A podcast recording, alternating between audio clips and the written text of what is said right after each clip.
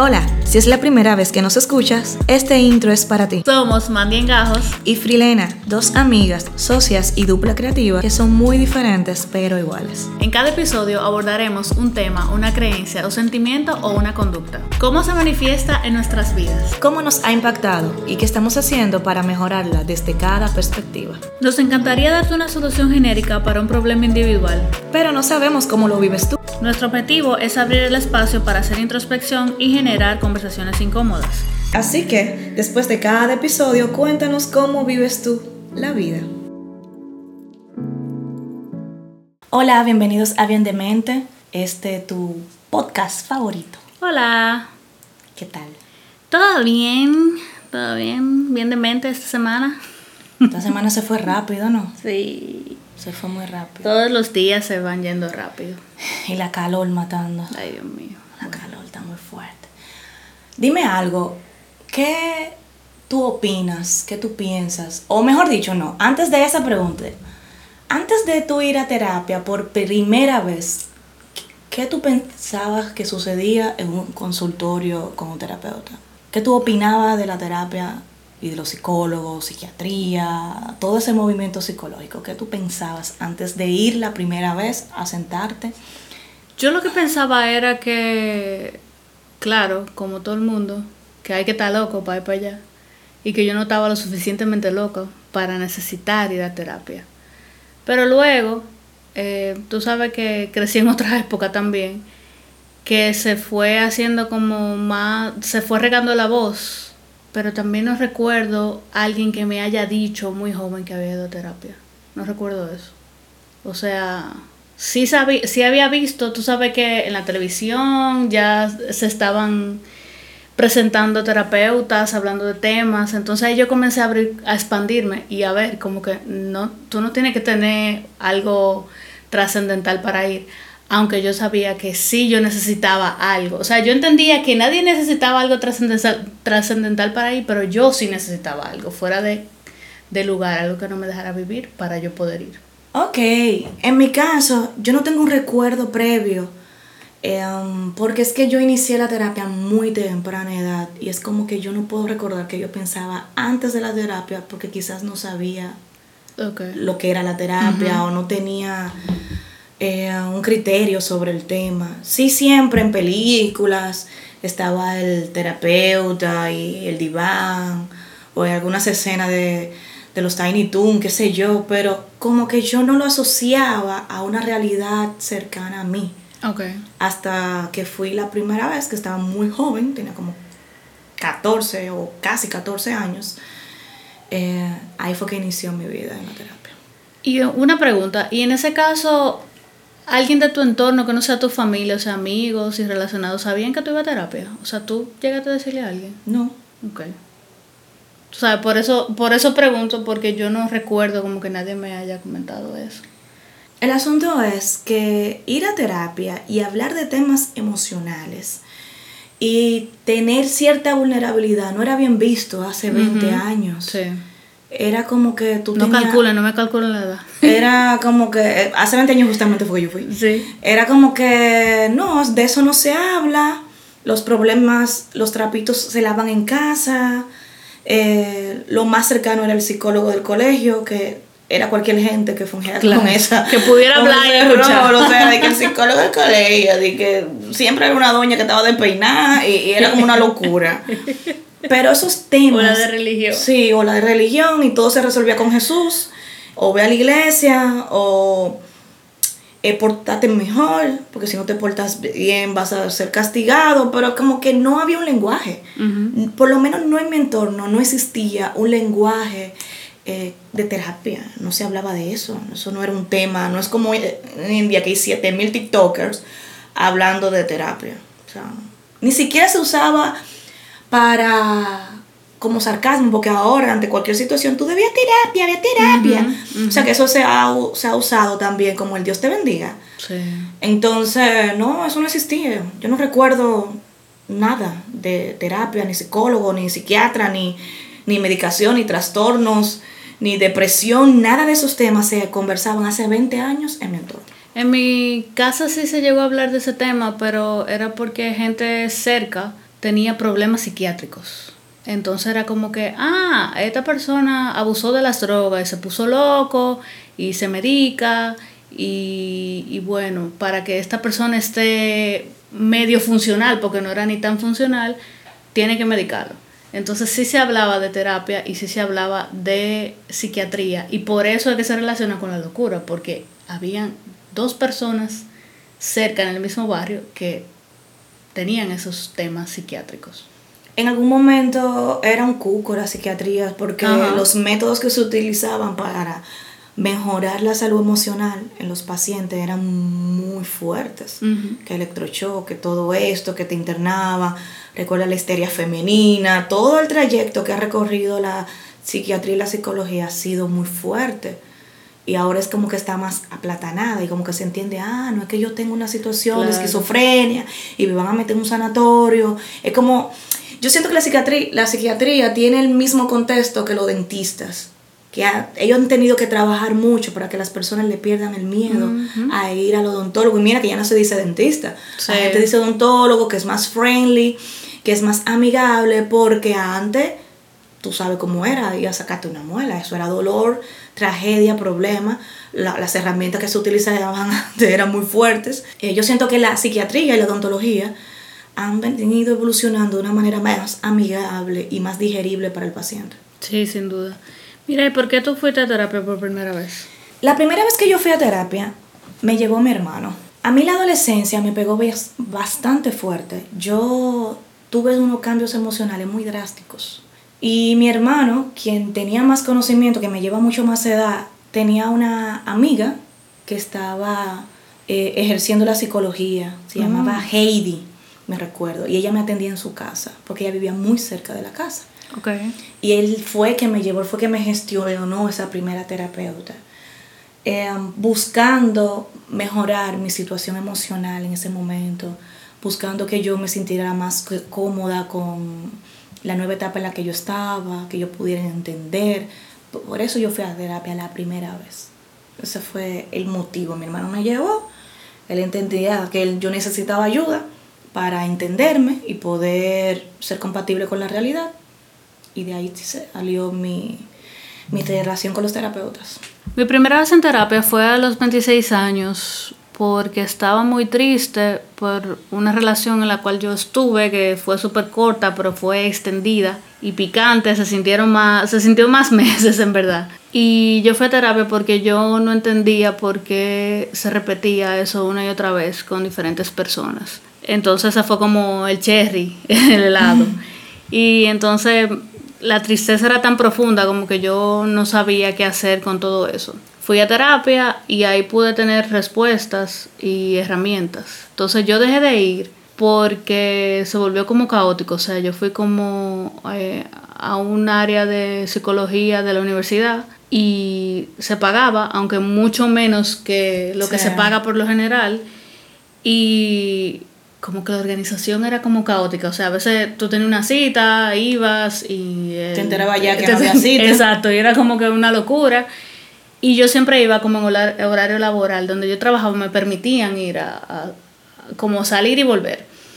Entonces, en algún momento fue caótico eso de que constantemente o no estaba la cita o no me la confirmaban o el terapeuta no iba, o estaba de vacaciones. Entonces yo dejé de ir por eso. Entendía que había resuelto y que ya yo podía saber por qué esto se repetía una y otra vez. Entonces luego yo solté la terapia en banda como, ¿Qué cosa? como algo que nadie hace. Fuiste la primera. Sí. La última. Ah, Cuando yo fui a terapia en ese momento, por, por esas razones, en mi adolescencia, yo continué yendo a terapia. ok.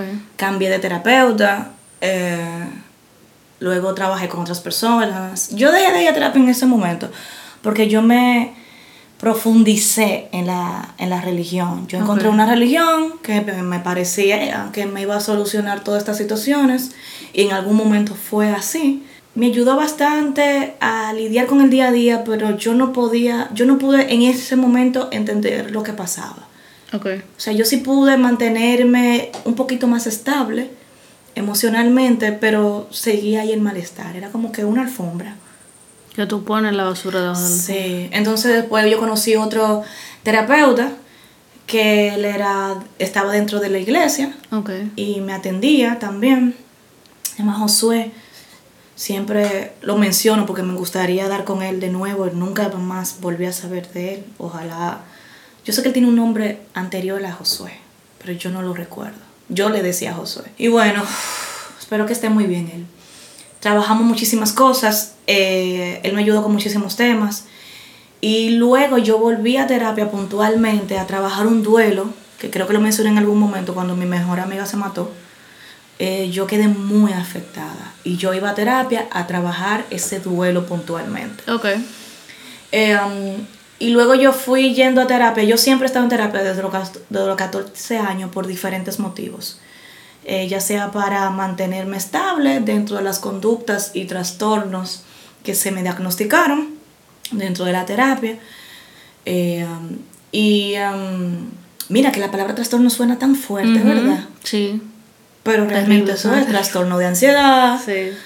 eh, yo en algún momento estuve, eh, bueno, yo recibí diagnóstico de depresión severa casi siempre con todos los terapeutas con los que me vi. Ok.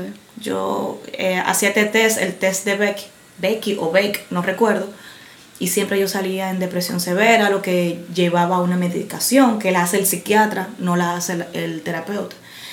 En fin, que siempre estos temas fueron para mí eh, Comunes. comunes. Yo estaba ahí, pero yo no hablaba de eso con nadie. Ok. O sea, yo, las personas que sabían que yo iba a terapia eran mi hermano y mi mamá. Fuera de ahí, yo no le comentaba ni a amigos, ni parejas, ni a nadie que yo iba a terapia ni que tomaba medicación. No era un tema que yo quería tratar porque yo veía la reacción de las personas cuando se le decía que tú ibas a terapia o que tú tomabas una medicación o que tú tenías depresión. ¿Y cómo es posible que tú tengas Ujú. depresión? Si tú eres joven. Es un demonio. Si es, es un demonio que tú tienes, veces. tú tienes que ir a la iglesia, tú tienes que orar más.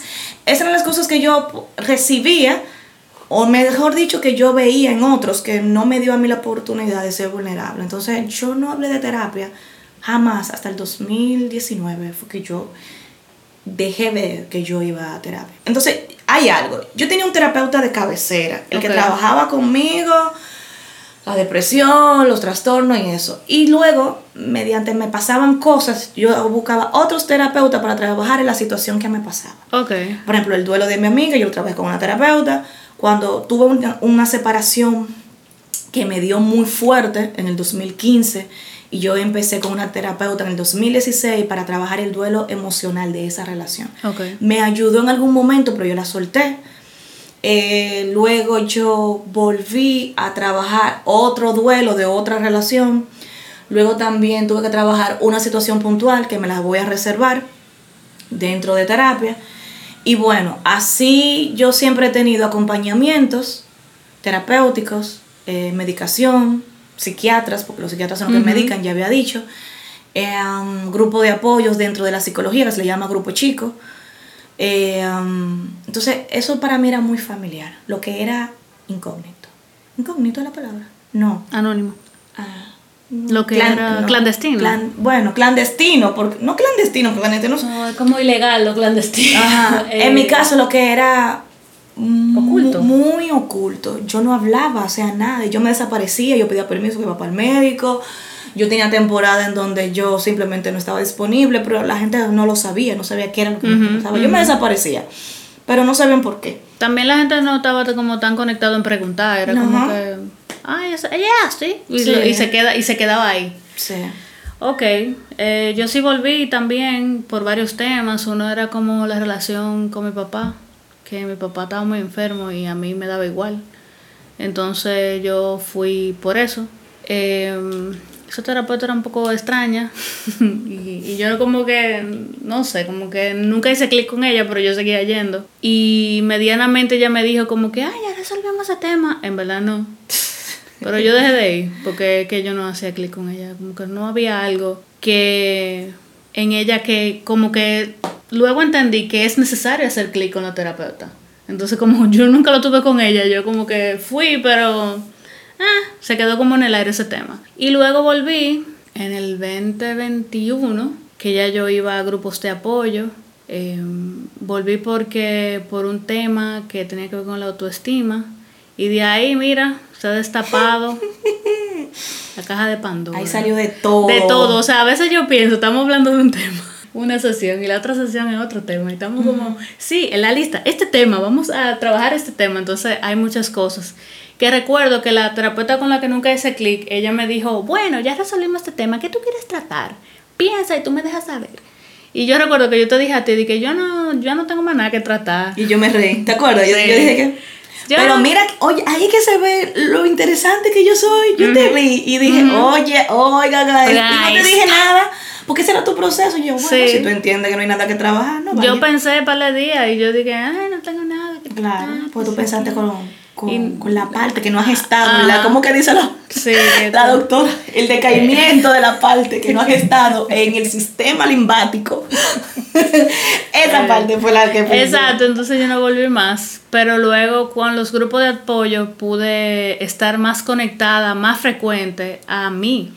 Porque esa es la diferencia. O sea, a la terapia voy dos veces al mes o una vez al mes. Dependiendo del bolsillo. De- exacto, exacto, fuerte. Y con los grupos de apoyo, eh, hay reuniones todos los días, a toda hora hay reuniones, ya que estoy metida en ese mundo, es muy fácil enterarme de cuándo hay, a qué hora. Y la mayoría de las que asisto son online, también presencial. Entonces eso me permite a mí estar conectada por más tiempo. Y ahí fue que pude ver que genuinamente yo necesitaba ir a terapia. Porque había temas que me daban muy duro, que me mantenían en un, en, en un círculo vicioso que ya lo hemos hablado. Y yo sabía que yo sola no iba a poder tener esa, esa claridad para encaminarme o tener herramientas para poder resolverlo. Mi experiencia con los terapeutas o en este proceso, ¿verdad?, de acompañamiento profesional ha sido 80-20. Yo he recibido mucha luz, muchas guías, muchas herramientas para poder lidiar con situaciones con las que yo en algún momento creía que sí podía lidiar y al final no podía lidiar, para yo entender, hacer regresiones, recordar cosas que ah, había olvidado, pero me seguían doliendo. Y la experiencia negativa fue porque como en todas las áreas, como en todas las profesiones, como en todos los servicios, hay personas que no están tan comprometidas. Y di con uno y que otro terapeuta que no me hizo clic, no tenía una manera adecuada de tratar lo que me estaba sucediendo o no tenía el conocimiento. Yo tengo dos experiencias que recuerdo siempre. Una es que hubo uno que me dijo, pues tu casa hay una iglesia.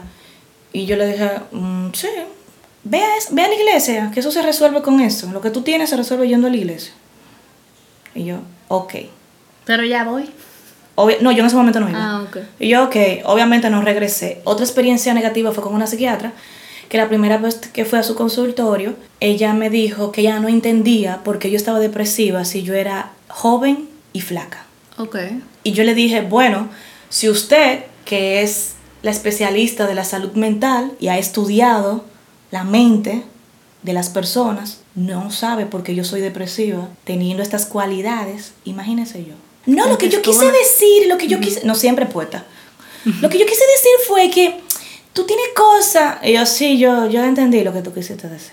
Obviamente jamás regresé. Y yo recuerdo haber salido de su consultorio y sentarme eh, en otro pasillo, ¿verdad?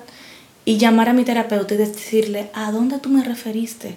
Esta persona me, me dijo esto, esto y esto, y yo estoy peor. Yo hice una crisis en ese momento. Porque yo venía de tener una situación incómoda en donde yo pensaba que lo que me estaba pasando no era suficiente para yo sentirme como me sentía. O sea, yo misma me invalidaba y voy a una profesional y me invalida también de que yo no me debo o no debería sentirme así porque yo soy joven y flaca. Y linda, creo que fue que dijo también.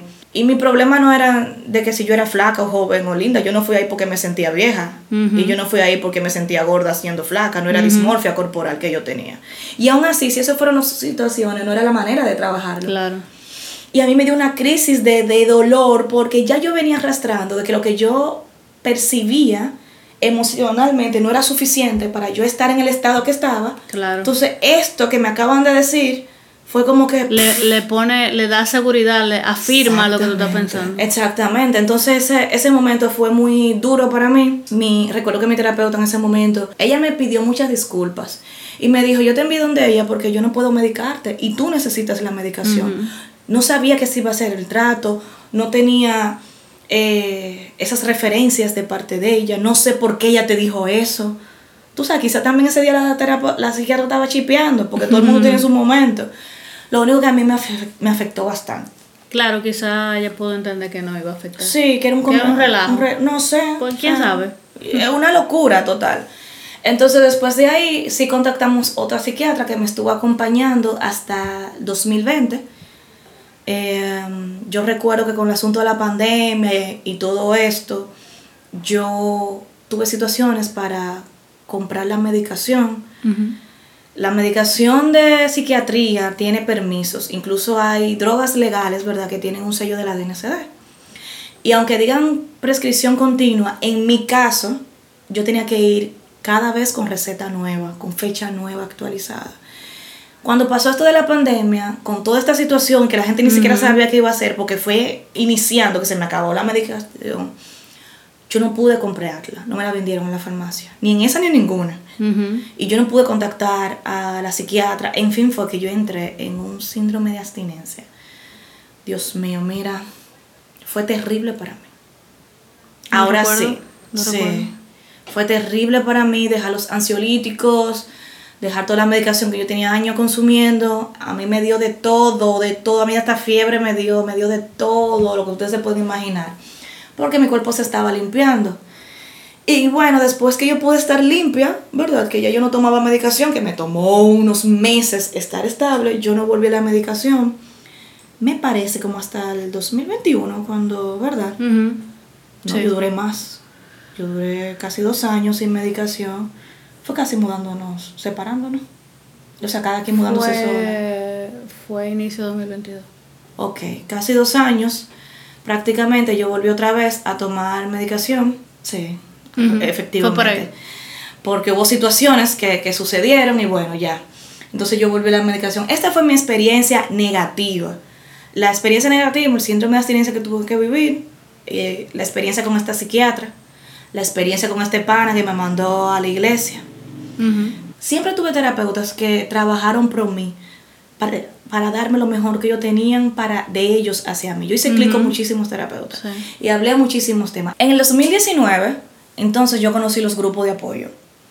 Yo tenía un amigo que iba a Narcóticos Anónimos, okay. NA, y yo estaba hablando con él de un tema y él me dijo, mira, yo siento que tú tienes una situación conductual, eh, que tienes una dependencia emocional de las personas, por lo que tú me cuentas, y hay grupos que trabajan las conductas. Hay grupos que trabajan, grupos de apoyo, grupos de 12 pasos, que trabajan la conducta. Estos grupos de 12 pasos están bajo el formato de Alcohólicos Anónimos, que es un grupo que surgió en 1930 en Estados Unidos, eh, tiene muchísimos años funcionando y es un grupo espiritual que trabaja ciertas cosas y cada grupo trabaja una área. Al grupo que tú ves, por ejemplo, Alcohólicos Anónimos, trabaja la enfermedad del alcoholismo narcóticos, trabaja la enfermedad de las drogas, la adicción a las drogas. Y así hay muchísimos grupos que trabajan muchísimas cosas.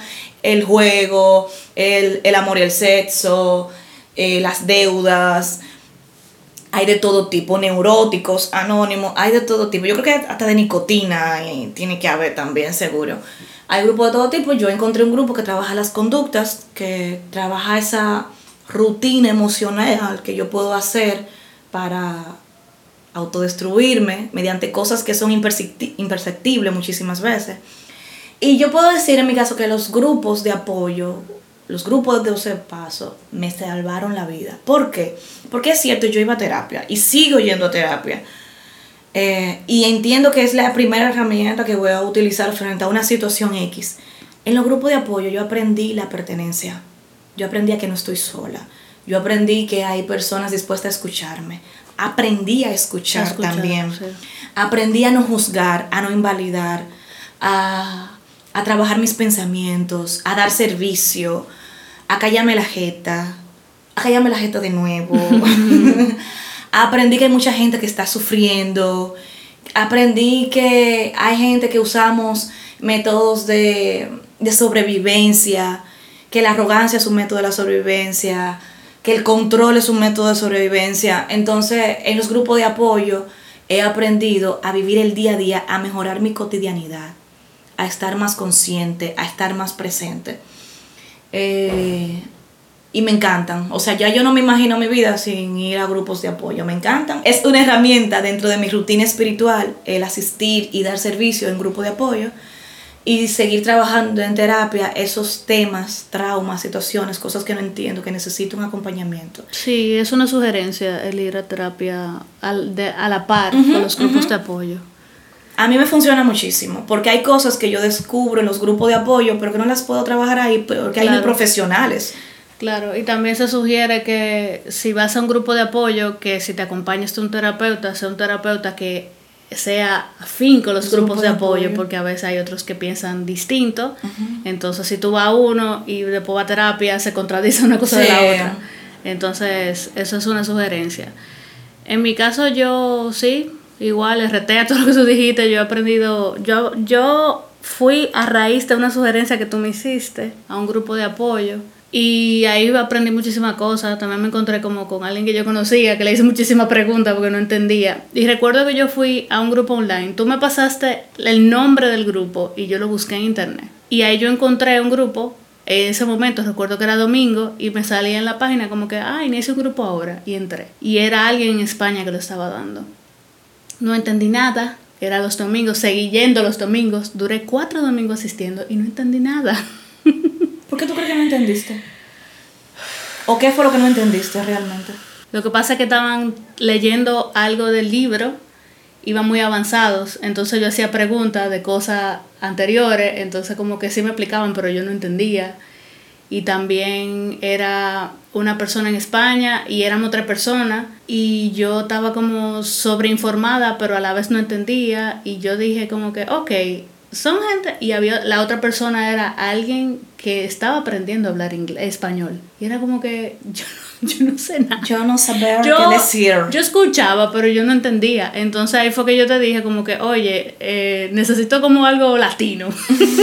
Caribeño. Para entender y ahí yo tuve información de grupos, de un grupo latino y ahí fue que yo como que conecté, me encontré con alguien que yo conocía y le hacía muchísimas preguntas y ahí fue como que, ah, ya entiendo, qué era lo que estaban diciendo en el otro grupo.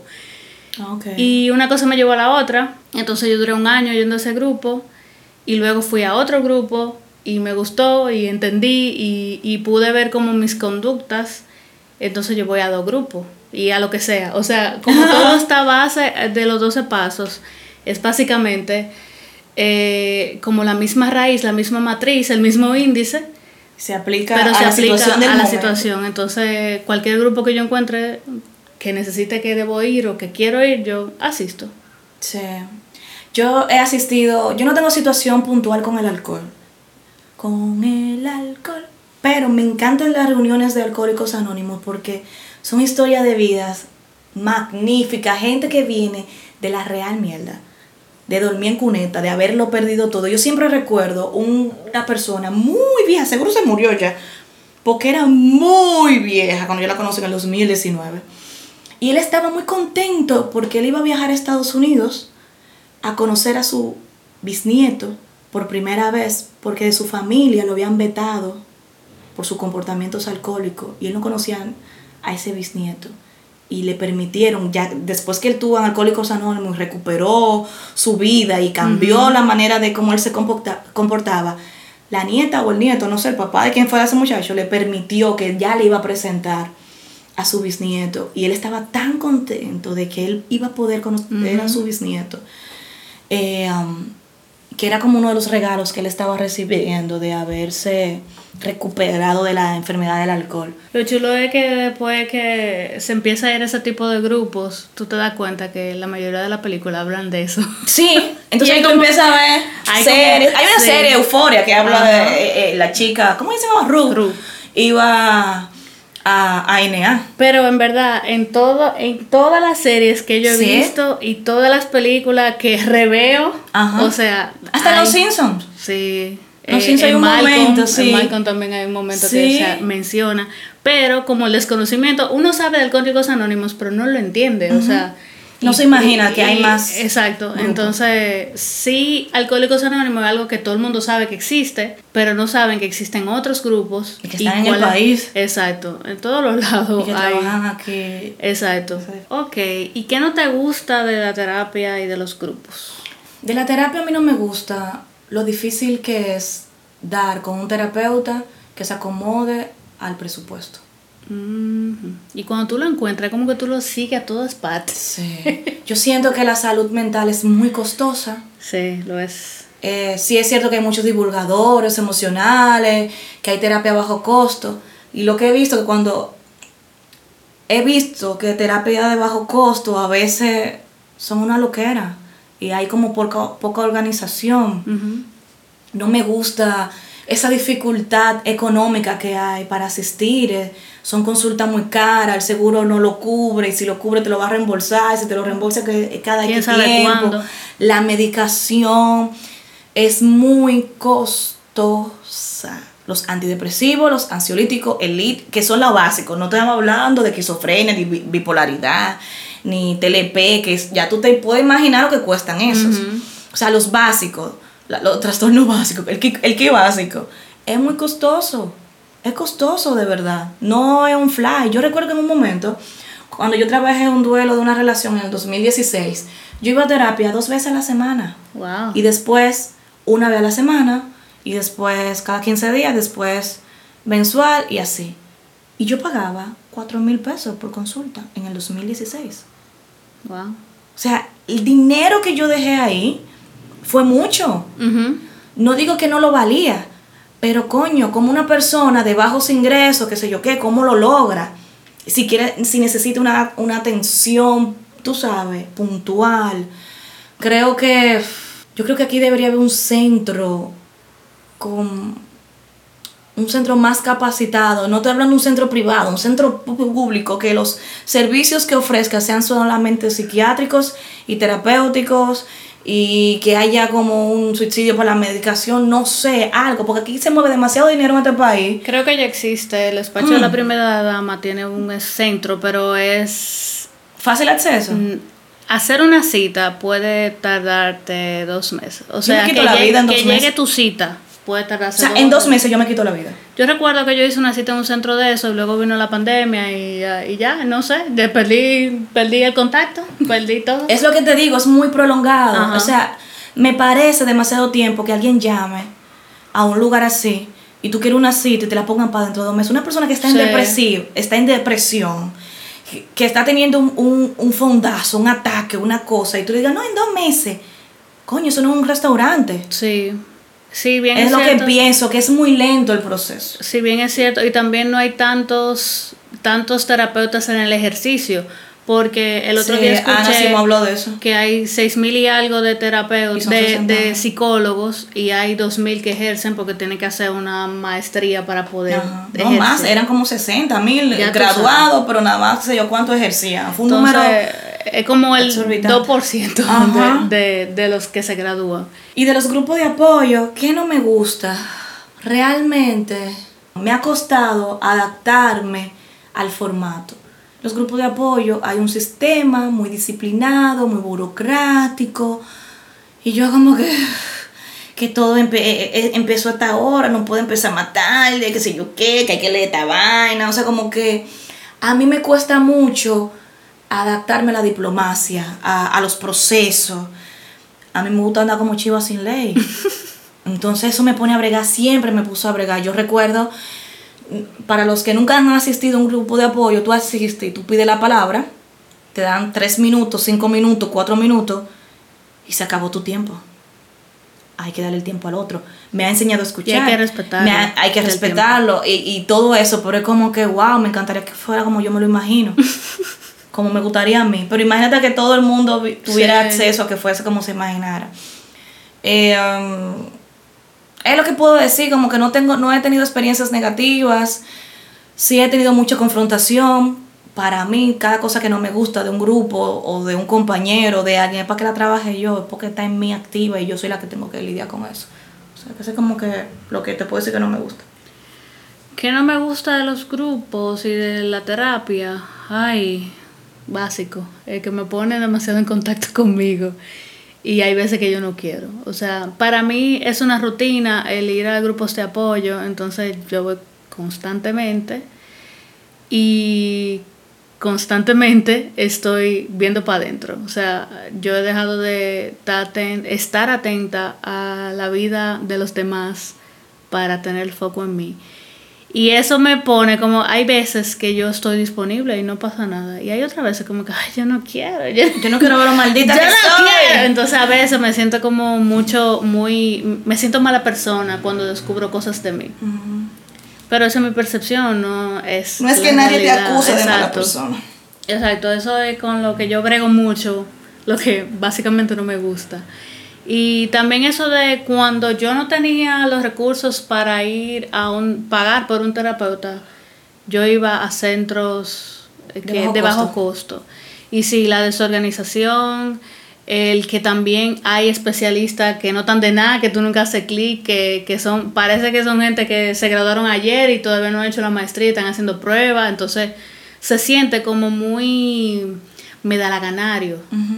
Y eso... Como que quieren usar la misma fórmula con todo el mundo y no funciona. Y bueno, gracias, gracias a Diosito, y fui a un centro que di con alguien que hice mucho clic y luego se fue de ahí, uno le cae atrás, porque volver a reconectar con, o sea, volver a empezar y introducirte con un terapeuta también es un proceso y es como, como conocer a una gente nueva, en mi caso, yo no quería pasar por eso otra vez. bueno, y... Mm, ¿Qué te ha dejado? ¿Qué me ha dejado? Cosas que me han dejado la terapia. Y los grupos. Cosas buenas, buenas, buenas. A mí me ha dejado conocer personas, identificarme con gente, al yo entender que yo no soy la única que estoy experimentando eso, que yo no soy la, la mosca en la pared blanca, sino entender que de verdad hay cosas que se repiten una y otra vez en la gente, como la pertenencia. ¿Y la terapia? Y de la terapia, tú sabes, dije que no me gustaba, pero también a la vez me gusta el, el conectar, el poder aprender sobre mí, porque yo no sabía mucho, o sea, a mí me preguntaban de que quién tú eres y yo nunca, yo nunca iba, iba a relajar con eso y nunca iba a poder conectar conmigo, con quién yo soy, qué me gusta, qué no me gusta, qué hago, cuáles son esos defectos que tengo en mi carácter, todo eso. Como poder conectar y entenderme y conocerme. Me identifico. RT. RT. De los grupos yo he aprendido a ser amable, a ser gentil, a escucharme a través de otros. A veces yo no sabía ponerle, y todavía me pasa, no sé ponerle nombre a lo que yo estoy sintiendo. Y otra persona comparte y dice exactamente lo que yo estoy sintiendo con sus palabras y yo puedo tener una idea.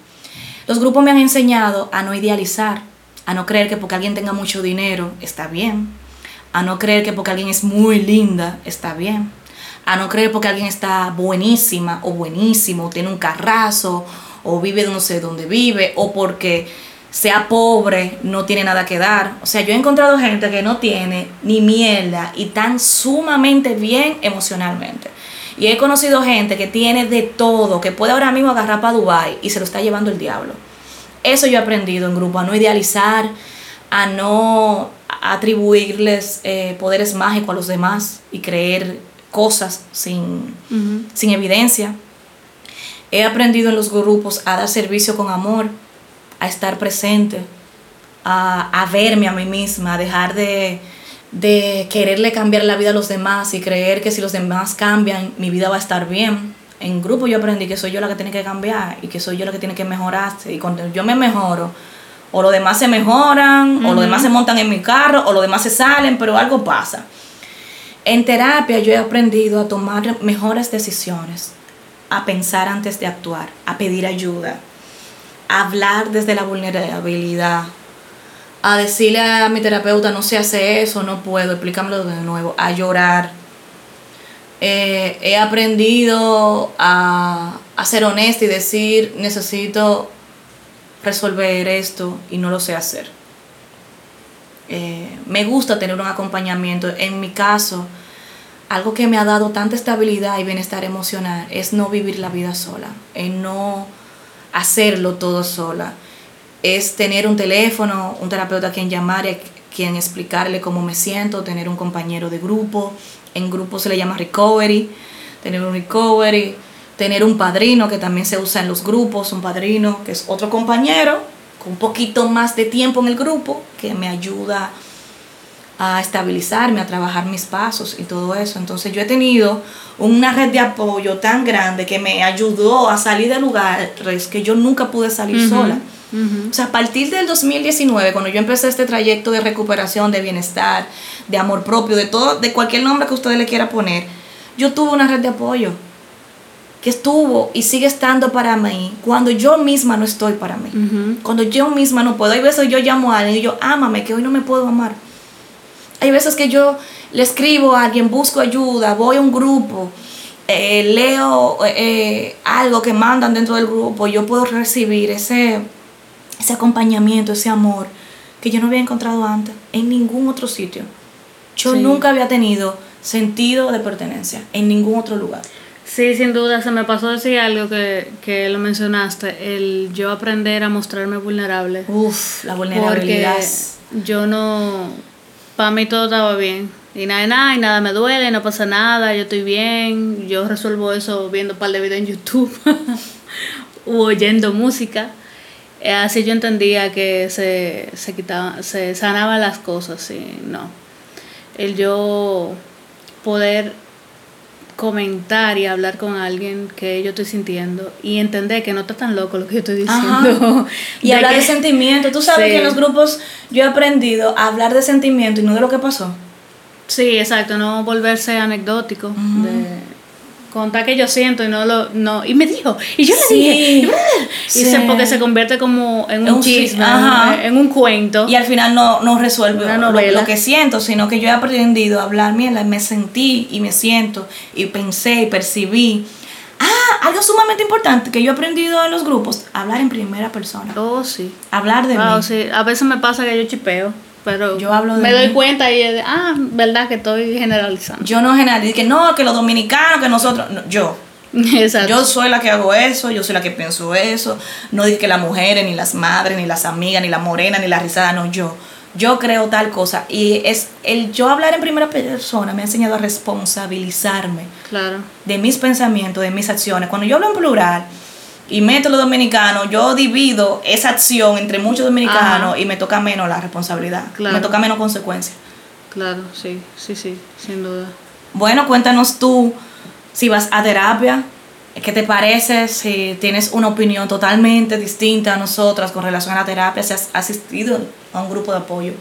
O si quieres asistir a un grupo de apoyo y no sabías que en el país habían, puedes escribirnos y te pasamos la info si te interesa. Tenemos la info fresca. Sí, de primera mano. De primera mano, tuquiti y tuquiti. Entonces, si necesitas ayuda, yo sé que tú estás súper trillado y siempre se dice, pero realmente, si necesitas ayuda, si necesitas hablar con alguien, si necesitas que alguien te escuche, búscala. Hay terapeutas, hay grupos, hay personas que están dispuestas a escucharte y darte ese servicio con amor y reconocerte sin juzgarte, sin invalidarte, acompañándote en amor, gentileza y compasión.